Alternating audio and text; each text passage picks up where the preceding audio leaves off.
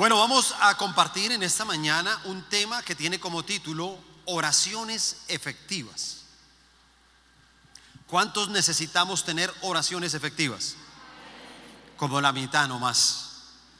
Bueno, un saludo a todas las personas también que nos están viendo a través de nuestras redes sociales. Un saludo para ustedes en su casa, en su trabajo, desde donde nos estén escuchando. Eh, un saludo también a las personas que se conectan cada fin de semana. Hay personas que se conectan desde otras naciones. También un gran abrazo para ustedes desde la distancia. Y bueno, esperamos que eh, este medio pueda servir en un caso, digamos, de emergencia, que uno pueda estar en su casa eh, por alguna situación médica o laboral que le impida en algún momento poder venir de manera presencial. Pero mi consejo siempre será que traten de asistir de manera presencial, bien sea aquí a nuestra iglesia y aquellos que nos escuchan desde otro lugar, buscar una iglesia local cerca donde usted viva para que también pueda congregarse y pueda estar de manera presencial. Santiago, capítulo 5, versículo 17 y 18.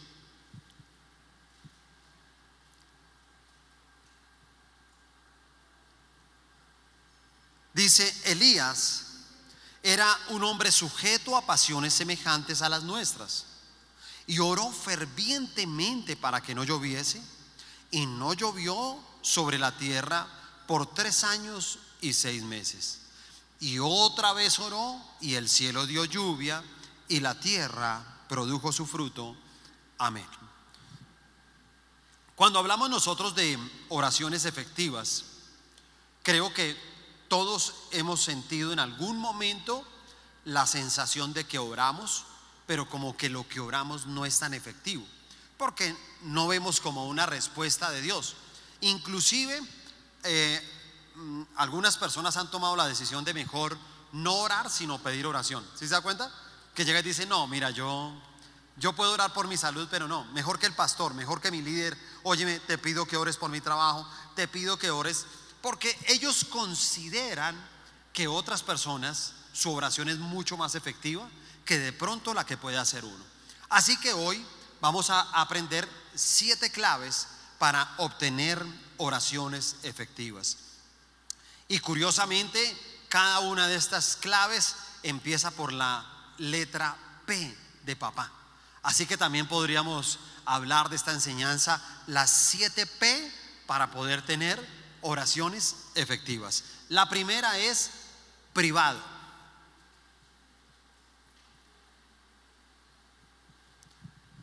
Primera de Reyes,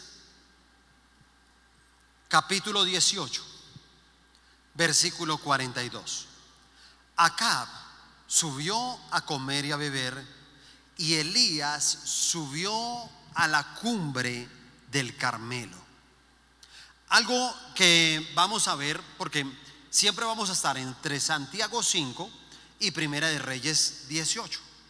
Y ambos eh, capítulos nos muestran parte de la vida de Elías. Realmente Elías era el hombre del momento. Elías era el hombre que estaba marcando una diferencia en esa generación. Y Elías venía ya en, en este pasaje que estamos leyendo, Elías venía de ser ese hombre que había orado a Dios y descendió fuego del cielo y consumió el holocausto.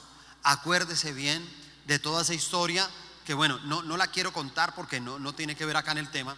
Solamente la nombro es para que usted vea que multitudes de personas vieron eso. Y cuando vieron todo eso las multitudes, entonces lo reconocieron a él como una persona que venía de parte del Señor. Pero dice que en algún momento lo que hace Elías es separarse de la multitud y, buscó un lugar alto donde pudiera estar de manera solitaria con el Señor para orar. Ese mismo patrón lo vemos en el ministerio del Señor Jesucristo, ¿cierto? Y tal vez uno nunca pensaría que vino, un gran avivamiento, ¿sí? Porque eh, dice que Jesús sanó la suegra de Pedro. Y después de que Jesús sanó la suegra de Pedro, vinieron muchas personas interesadas buscando sanidad. O sea, yo digo que tal vez la gente pensaría en oraciones efectivas, pero no pensaría en una oración efectiva eh, a favor de su suegra, ¿cierto? Porque a veces las suegras son tan maltratadas, ¿sí o? Entonces, uno diría, no, esa oración que no sea afectiva, dirían algunos, ¿no? Pero, pero después de que Jesús sana a la suegra de Pedro, entonces vienen personas y comienzan a buscarlo y se juntaron multitudes que le traían enfermos, personas oprimidas. Pero también la historia nos relata que Jesús hizo lo mismo.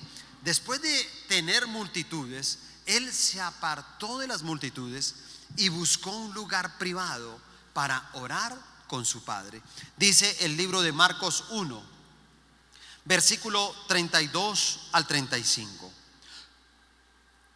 Cuando llegó la noche, luego que el sol se puso, le trajeron todos los que tenían enfermedades y a los endemoniados. Y toda la ciudad se agolpó a la puerta y sanó a muchos que estaban enfermos de diversas enfermedades y echó fuera muchos demonios y no dejaba hablar a los demonios porque le conocían. Versículo 35. Levantándose muy de mañana, siendo aún muy oscuro, salió y se fue a un lugar desierto y allí oraba. ¿Qué hizo Jesús? Se apartó de la multitud. Dice que toda una ciudad, usted puede tener esta imagen en este momento, toda una ciudad se agolpó a la puerta de Jesús. Toda una ciudad. Multitudes de personas llegaron a ese lugar. Pero dice que Jesús muy temprano se apartó de las multitudes simplemente para hacer lo mismo que hizo Elías. Y era precisamente tener un tiempo de intimidad con el Señor.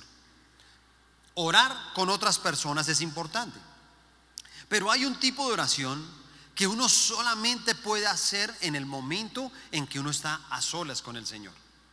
Y yo a veces lo comparo como cuando dos personas se aman, una pareja de esposos que se aman. Sí, yo tal vez esto lo he enseñado en varias oportunidades. No me canso de rogarle a muchas parejas. Y tristemente tengo que decir que cuando las parejas están en, problemas, en inconvenientes, en dificultades, y, y, vienen a nosotros, siempre les decimos, óyeme, pero ustedes sí están sacando ese tiempo, ese día para ustedes dos a solas, un día a la semana. Porque escúchame, cuando uno ama a una persona, y esto lo hago yo con mi esposa, es que nosotros un día de la semana, ¿sí? Cualquier día de la semana, nosotros buscamos estar a solas los dos. No queremos estar con hijos, no queremos hablar de trabajo, no queremos hablar de consejerías, no queremos hablar de nada. ¿Sabes? Solamente queremos estar solos. Yo quiero estar solo con mi esposa. Yo quiero disfrutar a mi esposa. Yo quiero hablar con mi esposa. Yo quiero evaluar la relación que tenemos los dos con mi esposa. Y eso solamente lo podemos hacer cuando estamos como solos. ¿Sí se da cuenta? Y asimismo uno podría decir, Dios es el gran amante de nuestra alma. Y Él también quiere pasar tiempo a solas con nosotros. Él quiere que nosotros vayamos a un lugar apartado. Por eso nosotros debemos de hacer un devocional. La misma Biblia en Mateo 6, Mateo 6, versículo 6 dice, cuando te pongas a orar, entra en tu cuarto, cierra la puerta y ora a tu Padre que está en lo secreto. Mira que le dice, cierre la puerta, busque un lugar privado para estar a solas con el Señor. A veces queremos tener oraciones efectivas, pero no le sacamos ese tiempo para estar a solas con el Señor. Lo segundo, para tener estas oraciones efectivas, es posición.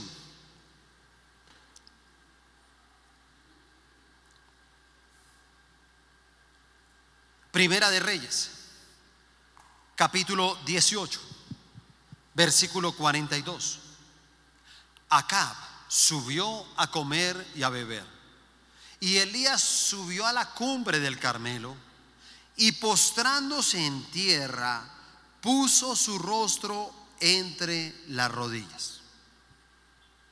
Solamente tenga la imagen de Elías, el hombre del momento, el hombre que todo el mundo quería buscar, pero un hombre que se aparta de todas las multitudes y cuando llega a la cumbre, llega a esa cima y se pone a orar con Dios, entonces dice que él se postró en tierra y puso su rostro entre las rodillas. ¿Será que podemos tomar esa misma posición en este momento? A ver, deje sus cosas ahí. Y usted va a postrarse delante de Dios y va a poner su rostro entre las rodillas. A ver, los veo, los veo. Los de atrás también, sí.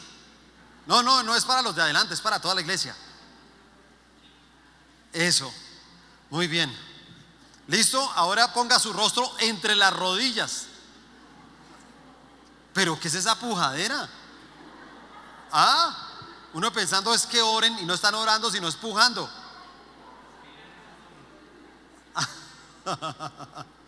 bueno, muy bien, vuelvo a tomar su lugar. Creo que aquí nos quedan dos enseñanzas, ¿no? Número uno, falta más deporte. ¿Sí o no? Falta ejercicio físico. Porque uno pensaba era que estaban orando ahí, ¿sí o no? No, estaban era... Mm, mm".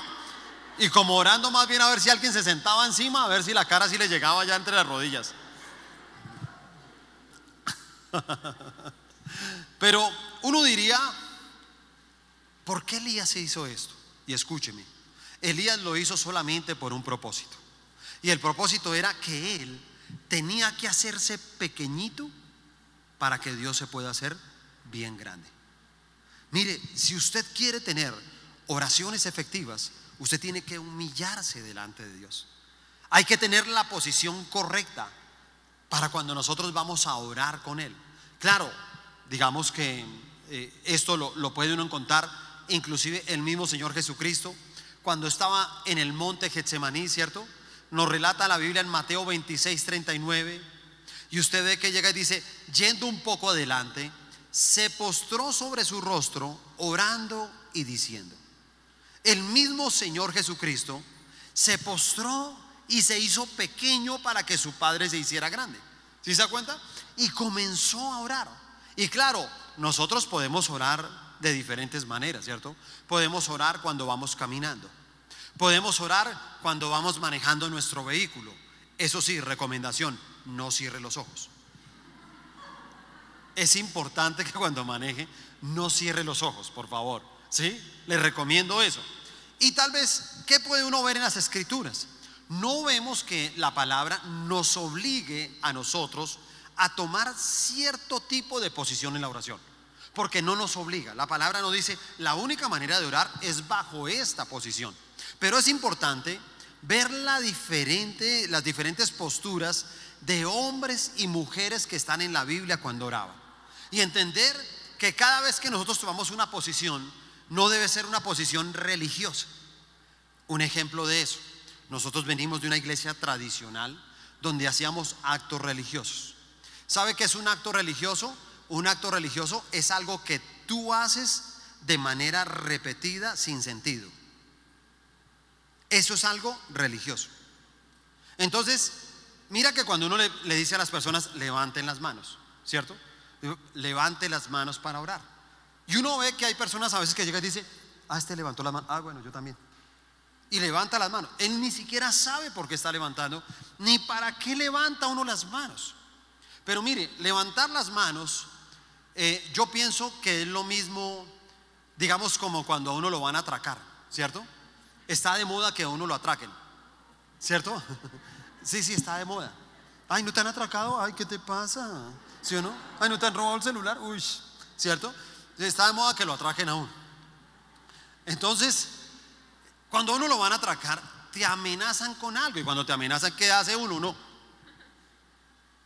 Así es, ¿sí o no? Y uno dice, mire, la verdad, hermano, mire, coja lo que quiera. No me haga nada, hermano, tranquilo.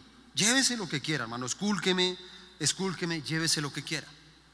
Cuando tú levantas las manos al Señor, la diferencia es que Dios no te amenaza. Y tú solamente en un acto de devoción a Él, de reconocimiento de su grandeza, tú levantas tus manos y le dices, Señor, nada de lo que tengo ni nada de lo que soy es mío. Todo te pertenece a ti.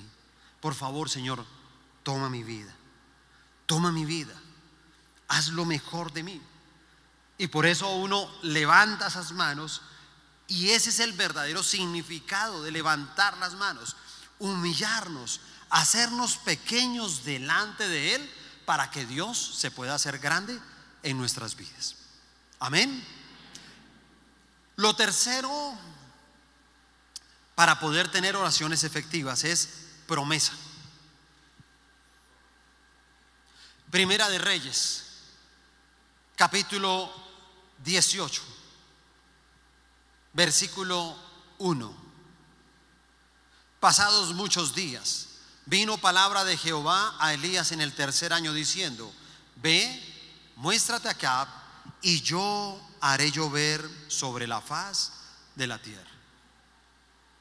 Cuando Elías subió a orar para que lloviera, Elías lo hizo con la confianza porque él estaba pidiendo algo que ya Dios había prometido. ¿Sí se da cuenta? O sea, Dios ya le había dicho lo que iba a suceder. Y él solamente comenzó a orar. Cuando nosotros hablamos de las promesas, es entender que la Biblia está llena de promesas para nosotros. Y que toda promesa debe estar acompañada de la fe. ¿Sabe qué es la fe? La fe es que tú estás seguro de que eso va a acontecer. Y por eso todas nuestras oraciones, oraciones que hagamos nosotros, tienen que estar acompañadas de la palabra de Dios. Tienen que estar acompañadas de las promesas de Dios. Porque si Dios lo dijo, así será. ¿Sí se da cuenta? Dios cumple sus promesas. Dios es un Dios de pactos. Y ese Dios de pactos está acostumbrado a cumplir las promesas que están escritas en la Biblia. Ahora, Dios le hace una invitación abierta para que uno le pida cualquier cosa. Pero la libertad de pedir cualquier cosa no implica que tenga que darle todo lo que uno le pide. Ojo con eso, ¿sí me entiende? Porque la oración no puede ser un medio para manipular a Dios. ¿Sí? Él, él sabe muy bien cuáles son los planes que tiene con nosotros. Él no los va a cambiar por una manipulación de una persona. Y por eso para uno no sentir que uno está manipulando a Dios, uno siempre tiene que acompañarse de qué? De la Biblia, de la palabra, ¿sí me entiende? Y uno decir, mira, yo voy a orar por lo que Dios ha prometido en su palabra. Y cultivar la práctica de orar con lo que Dios ha prometido. Nosotros aquí tenemos promesas también. A veces, mire, nosotros aquí confesamos siempre una promesa en esta iglesia.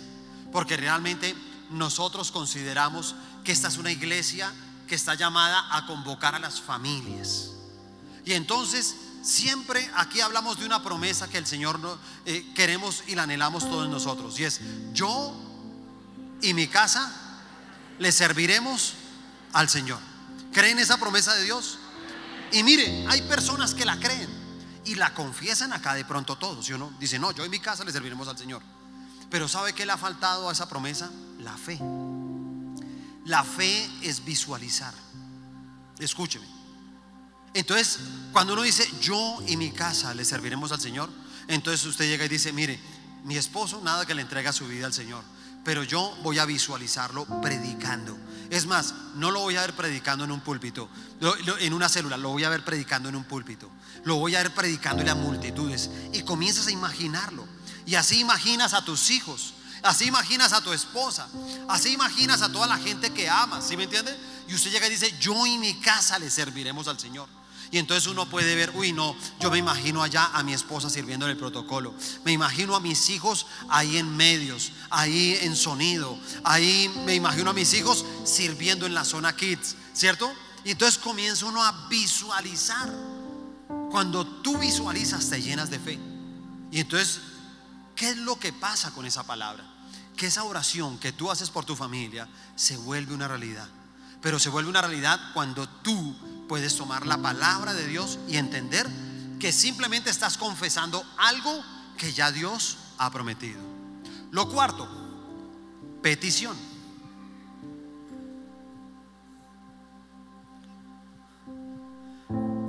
Santiago 5, 18. Y otra vez oró y el cielo dio lluvia y la tierra produjo su fruto. uno diría, ¿por qué nosotros debemos de pedir a Dios algo que Él ya ha dicho que va a hacer? Si Él ya lo prometió, ¿para qué pedirlo? Y la respuesta es muy sencilla y es entender que Dios decide no solo lo que va a pasar, sino también cómo va a pasar. Dios determina el fin, pero también determina la forma. Y por eso nos ha buscado a nosotros para que a través de nuestras peticiones seamos unos colaboradores de Él, como lo dice la palabra. Segunda de Corintios, capítulo 6, versículo 1. Dice, así pues nosotros, como colaboradores suyos, los exhortamos también a que no recibáis en vano la gracia de Dios. Por eso somos sus colaboradores. Nosotros somos como la forma, como el fin que Dios ha determinado para que esas promesas se cumplan, bien sea en nuestra vida o también se cumplan en la vida de los demás. Número 5. Precisión. La quinta P para tener oraciones efectivas es precisión. Y ya lo leíamos ahí en Santiago, de cómo Elías en un momento oró para que no lloviera y efectivamente no llovió durante tres años y seis meses. Pero luego dice que volvió a orar y el cielo dio la lluvia. Esta es una enseñanza de que Elías fue muy claro en lo que pidió y lo hizo, si usted se da cuenta, con precisión. Mire, el gran problema que tenemos muchas veces es que la misma Biblia nos dice, no recibís porque no sabéis pedir.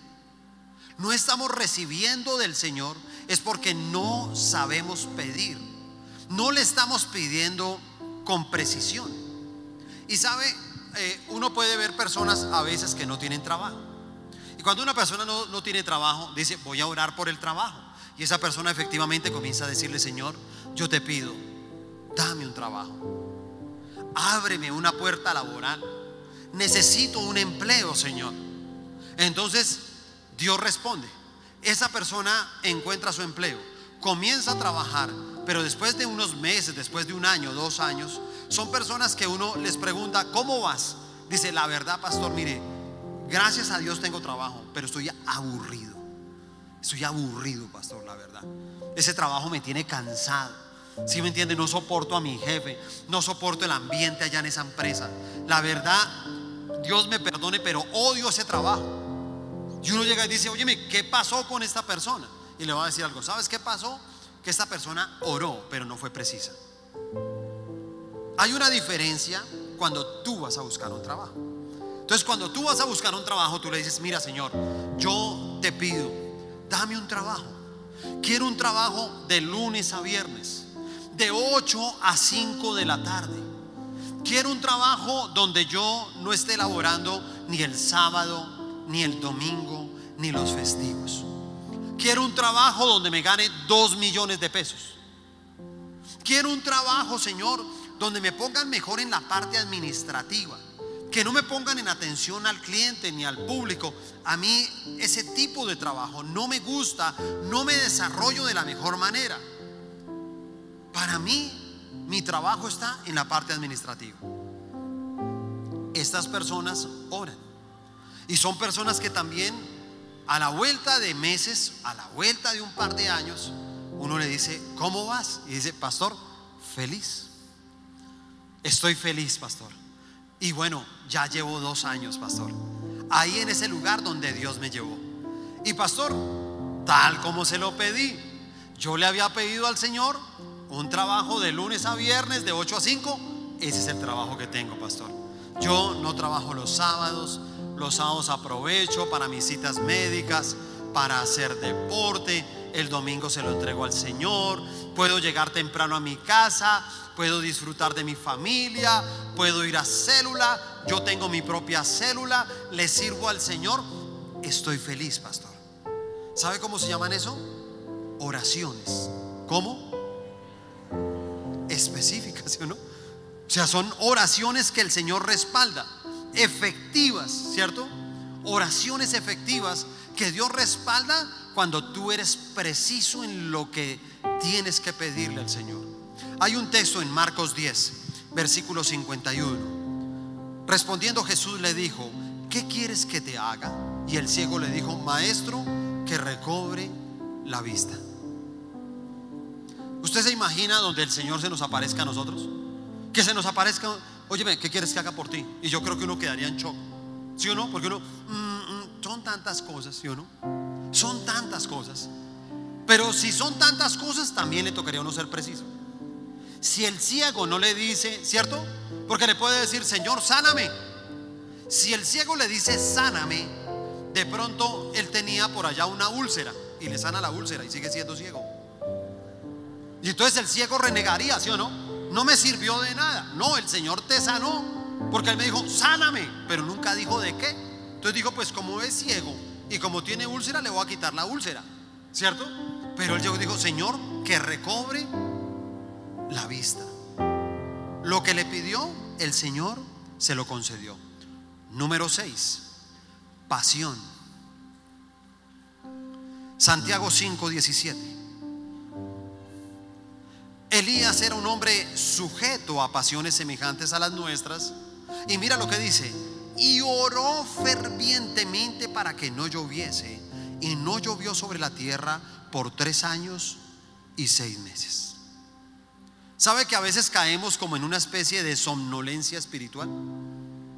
Y no entendemos que cada vez que nosotros oremos, si queremos que nuestras oraciones sean efectivas, tenemos que ser apasionados. Por eso dice que Elías oró como fervientemente. A veces uno se sorprende cuando uno le dice a la iglesia, bueno, colóquese de pie, vamos a orar. Y uno le dice, vamos a orar y entran como en un trance. Y uno orando y ellos ahí, como momias, ¿sí me entiende?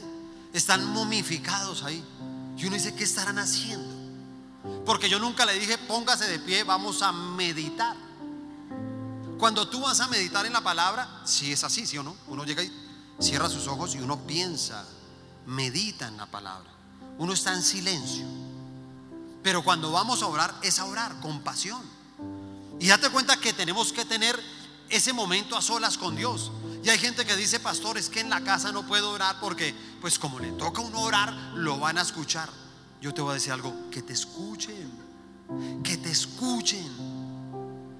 Mira, a veces tenemos personas en la casa que no son creyentes, que son incrédulos. Y te voy a decir algo, esos incrédulos van a estar ahí escuchando lo que tú estás orando. Y ellos se van a dar cuenta que lo que tú pediste, tú lo recibiste. Ellos se van a dar cuenta que Dios sí está de tu lado. Así como la gente se dio cuenta que Elías era el hombre de Dios. Así te van a ver a ti, como el hombre de Dios, la mujer de Dios, que tiene pasión precisamente en su predicación, en su, en su oración. Y que a través de esa oración sientes ese fuego, sientes precisamente esa oración ferviente como la hacía precisamente Elías. Y por último, la última P para tener oraciones con efectividad es persistencia. Persistencia. Primera de Reyes, capítulo 18, versículo 41 al 44. Entonces, Elías dijo a Acab, sube, come y bebe porque una lluvia grande se oye. Acab subió a comer y a beber y Elías subió a la cumbre del Carmelo y postrándose en tierra puso su rostro entre las rodillas y dijo a su criado, sube ahora y mira hacia el mar. Y él subió y miró y dijo, no hay nada. Y le volvió a decir, vuelve siete veces. A la séptima vez dijo, yo veo una pequeña nube como la palma de la mano de un hombre que sube del mar. Y él le dijo, ve y di a Acab, unce tu carro y desciende para que la lluvia no te ataje. Escúcheme, cuando nosotros hablamos de persistencia, Lo digo porque, ¿qué pasa con algunas personas? Que sus oraciones no son efectivas porque se cansan de orar. Si usted mira bien, claro, todo lo que nosotros acabamos de ver, cada una de las claves para tener oraciones efectivas la hizo Elías. Cada una, una por una, todo lo hizo bien. Pero eso no quiere decir que la respuesta sea inmediata. Él subió a la cumbre y comenzó a orar. Él sintió esa, esa compasión. ¿Sabes? La, pasión que hay para orar está de acuerdo en la compasión que haya también en el corazón. Si hay compasión en tu corazón, hay pasión para orar. Si a ti te duele algo, ¿sí? Por ti, por los demás, es lo que te lleva a ser apasionado en la oración. Y eso era lo que le pasaba a Elías. Decía, mira, la gente se está muriendo. Llevamos tres años y medio sin que llueva. El ganado se muere, las cosechas se pierden, las personas mueren de hambre, de sed. Y él sintió esa compasión y por eso oraba fervientemente. Y cuando oró, date cuenta que dijo, mira, ya oré, asómate, le dijo a su criado, ve y asómate allá al mar para ver si ya viene la lluvia. Decía, no, todo está despejado. El cielo está azul, azul, azul. Y se devolvía. Y Elías le decía, eh, mire, hágame un favor, vuelve y asómese. Uy, pero es que lejos, yo ya fui hasta allá. Es que no hay nada, eso no va a cambiar. Vaya hasta allá. Y entonces otra vez iba y se volvía. Sí, no, mira, no hay nada. Lo que le dije, el, azul el, todo el cielo está clarito, está todo azulito. Él decía, vuelve otra vez. Uy, pero es que ya van cuatro veces, ¿sí me entiende? O sea, ¿para qué tengo que? Vuelva otra vez. Vuelva siete veces. A la séptima vez, vio como una pequeña nube subía del mar. Como la palma, imagínense, en medio de la inmensidad del océano, vio una pequeña nube como la palma de una mano. Una pequeña nube. Y te voy a decir algo, nunca dejes de orar. Nunca dejes de orar. Sigue orando una y otra vez. No te canses. No te canses. Si me entiendes lo que hay gente, es que estoy cansado, es que llevo tiempo. El Señor te dice, vuelve otra vez. Sí, pero es que no encuentro la respuesta. Vuelve otra vez. Señor, estoy cansado, ya he hecho ayunos, he hecho, no veo la respuesta. Vuelve otra vez, porque cuando menos lo pienses, te voy a decir algo. Va a llegar una cantidad pequeña de dinero. Y esa cantidad pequeña de dinero va a ser la que te va a comenzar a ayudar a pagar tus deudas. Va a llegar un examen y el examen te dice que ha cambiado, ha cambiado aquello que era negativo en tu cuerpo, está comenzando a cambiar en pequeñas proporciones. Hay un pequeño cambio de actitud de tu cónyuge. Hay un pequeño cambio de actitud en tus hijos, en tus padres. Hay algo pequeño que está pasando alrededor tuyo. Y te voy a decir algo. Cuando eso pequeño esté pasando en tu vida, prepárate. Porque entonces viene lo que dice el versículo 45. Y aconteció, estando en esto, que los cielos se oscurecieron con nubes y viento y hubo una gran lluvia. Cuando tú veas algo muy pequeño, prepárate porque viene lluvia de bendiciones sobre tu vida, sobre tu familia, sobre tus finanzas, sobre tu salud. Lluvia de bendiciones, escúchame, lluvia. Dios te va a empapar de las bendiciones de Él. Y escúchame, es lluvia. Tú vas a ver cómo desciende la bendición sobre tu vida. Y ahí es cuando uno se queda sorprendido, ¿te das cuenta? Ahí es cuando uno llega y dice, Señor, no me merezco tanto. ¿Sabes cuando uno dice, Señor, no me merezco tanto? Es porque llegó la lluvia de bendiciones. Llegó. Así se logran las oraciones efectivas. Nos colocamos de pie y vamos a orar, por favor.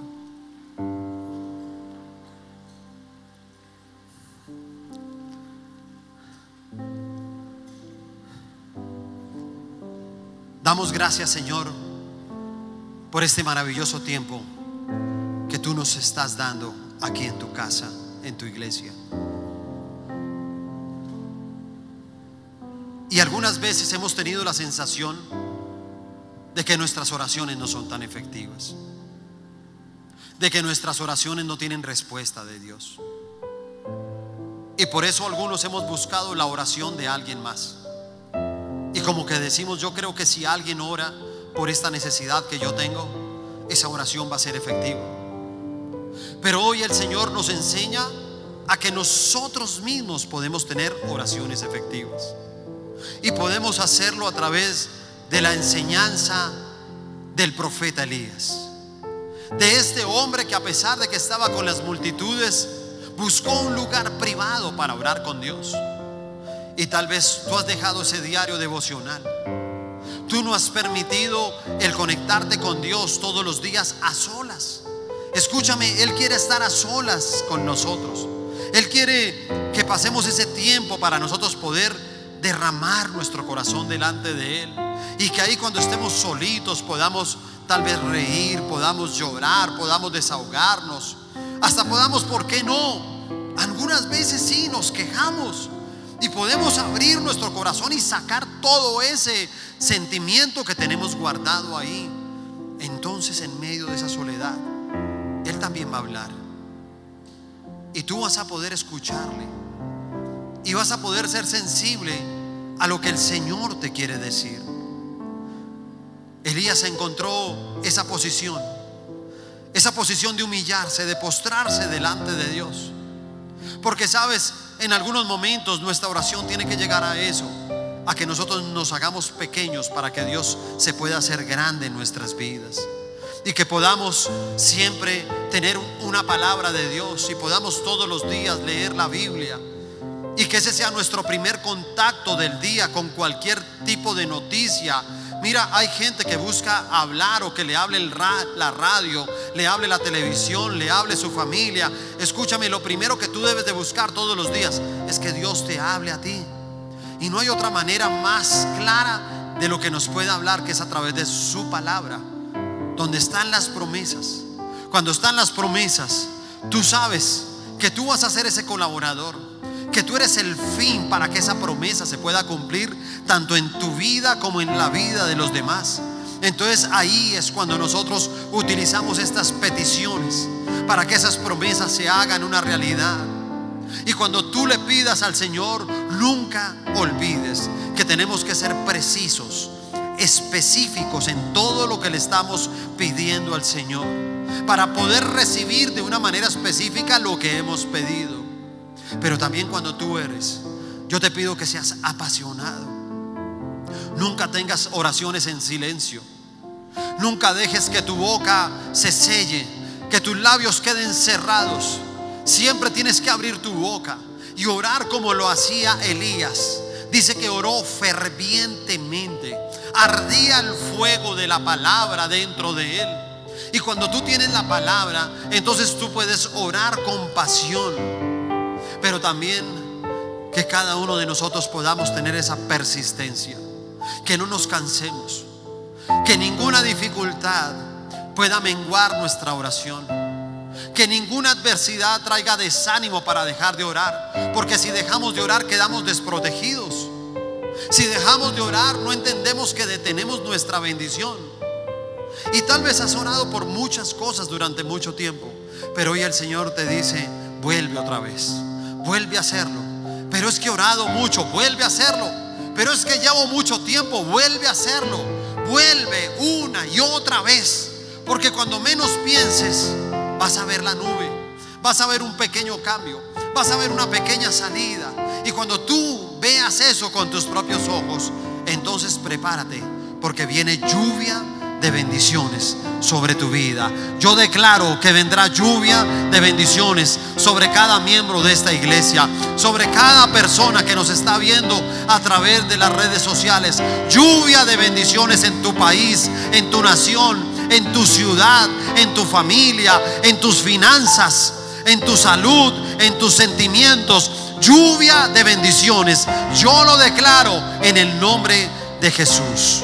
Y si tú lo crees, dale un fuerte aplauso al Señor Jesús. Fuerte ese aplauso para Él, fuerte. Que venga lluvia de bendiciones.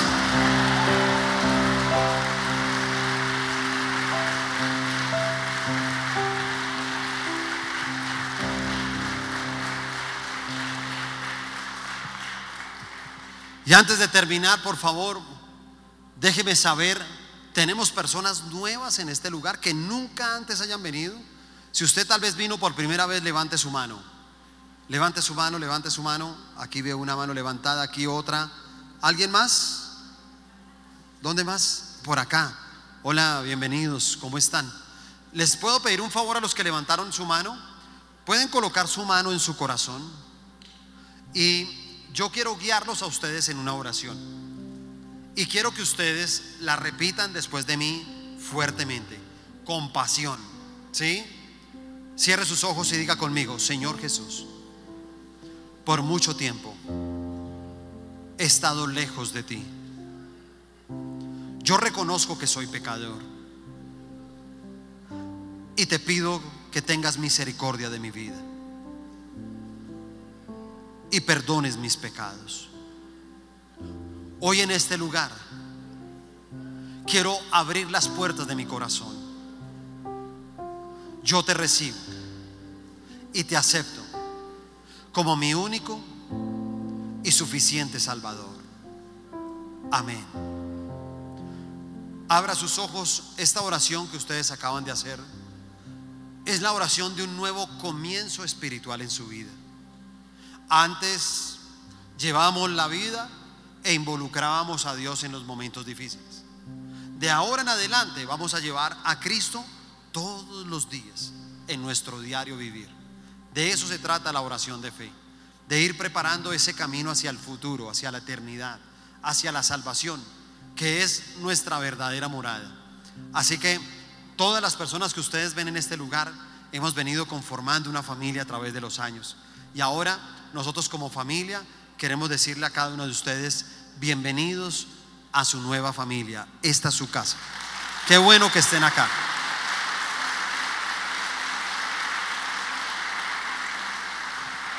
Y le voy a pedir el favor a las personas que están acá en la parte de adelante, que levantaron su mano, que vienen por primera vez. Podemos mirar un momento hacia atrás, mira aquí hacia atrás. Y van a ver unas personas con unos carteles amarillos de, dándole la bienvenida a ustedes. Por favor, quiero que usted deje su lugar, vaya hasta donde están estas personas. Ellos quieren hacer una oración por ustedes, por alguna necesidad que ustedes tengan y también les quieren entregar un recuerdo aquí de parte de la iglesia. Si alguno lo invitó, también puede ir a acompañar a su invitado. No hay ningún problema. Así que por favor, colóquense de pie y diríjase hacia donde están estas personas. Démosles un fuerte aplauso a todos ellos. Fuerte ese aplauso de bienvenida.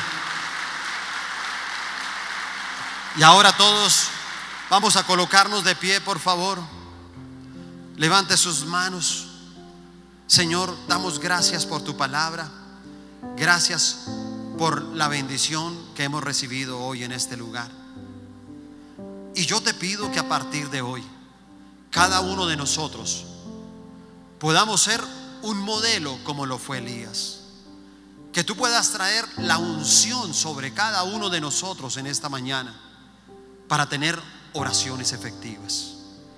Y que podamos ver con nuestros propios ojos lluvia de bendiciones sobre nuestras vidas y sobre todas las personas que nos rodean. En el nombre de Jesús. Amén y amén. Dios les bendiga. Dios los guarde.